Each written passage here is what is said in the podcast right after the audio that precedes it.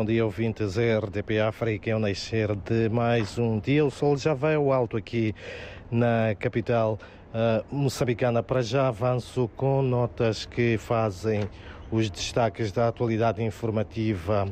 As relações bilaterais entre Moçambique e a França devem ser mantidas, impulsionadas e consolidadas para que a França continue a ser um parceiro de cooperação de relevo nos domínios político, diplomático e na esfera socioeconómica e de defesa e segurança. Posição essa defendida pelo chefe de Estado moçambicano Felipe News, que recebeu em cerimónias cartas hum, credenciais de vários hum, diplomatas e de diferentes países da Europa e não só.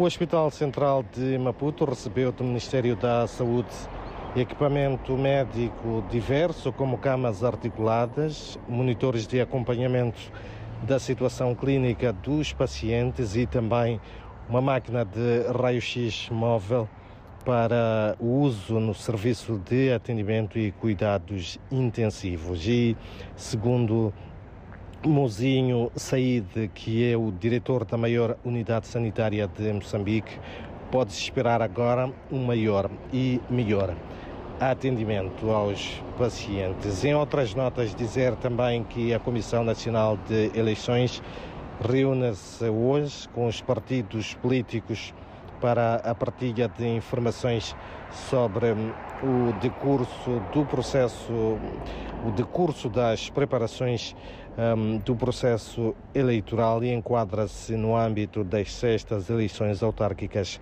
marcadas para o dia 11 de outubro ainda uh, deste ano. Também, um, e enquanto isso, a organização não governamental Save the Children procede hoje ao lançamento oficial da plataforma juvenil para a ação climática.